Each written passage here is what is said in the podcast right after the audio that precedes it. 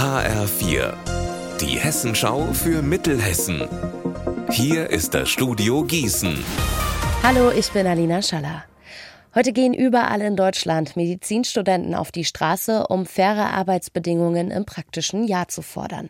Auch bei uns in Mittelhessen, zum Beispiel in Gießen. Das größte Problem im PJ ist, dass ähm, Krankheitstage als Urlaubstage zählen und wir dadurch maximal 30 Krankheits- bzw. Urlaubstage im Jahr haben. Für mich das größte Problem ist die mangelnde Ausbildung während der Zeit.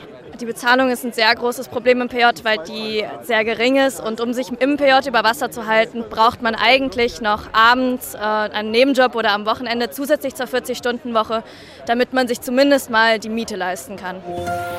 Ein lauter Knall und wieder ein gesprengter Geldautomat. Dieses Mal in Stadt Allendorf-Schweinsberg im Kreis Marburg-Biedenkopf. Gegen halb vier heute Morgen. Für die Polizei sieht es so aus, als würden mehrere Geldkassetten fehlen. Wie viel Beute die Täter aber genau machen konnten und wie hoch der Sachschaden ist, ist noch nicht klar. Im kleinen Dörfchen Kraftsäums im Lahn-Dill-Kreis gibt es Streit um die Weinscheune zum Traumstöffchen. Das ist seit sechs Wochen geschlossen. Der Kreis hat die Auflagen für den Betrieb verschärft. Heute wollen Lokalgäste gesammelte Unterschriften an den Kreis übergeben, fast 1000 Stück.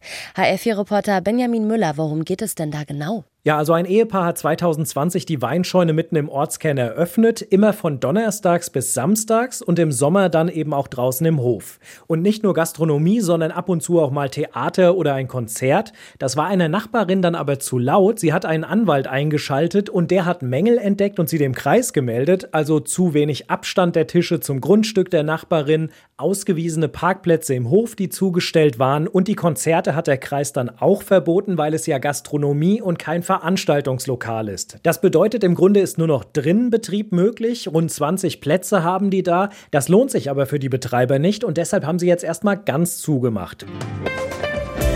Unser Wetter in Mittelhessen.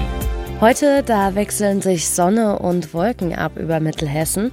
Dazu haben wir in Nidda 24 Grad und in Wettenberg, da sind es um die 25 Grad.